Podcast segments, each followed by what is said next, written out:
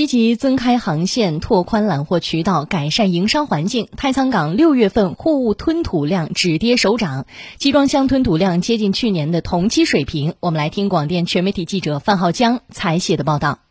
就是新冠疫情发生以后呢。对于太仓港的那个港口生产也造成了巨大冲击。面对疫情带来的不利，位于太仓港的上港正和集装箱码头有限公司，一方面想方设法稳定原来航线航运业务，另一方面创新物流模式，将原来用集装箱卡车运输的货物吸引到航运上。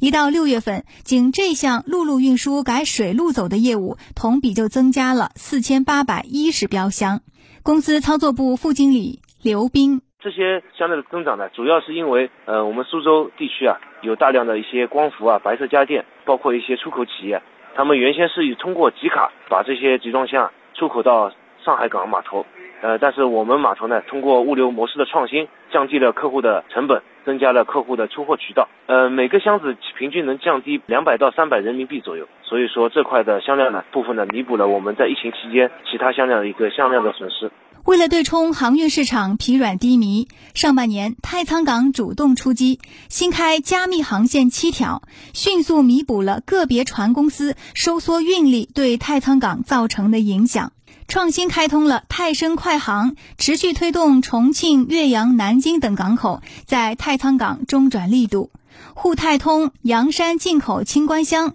等路改水项目逆势增长。此外，太仓港还积极实施纸浆物流通道和企业需求的调研，密切接洽本地及长江沿线纸厂，争取纸厂通过太仓港进口纸浆。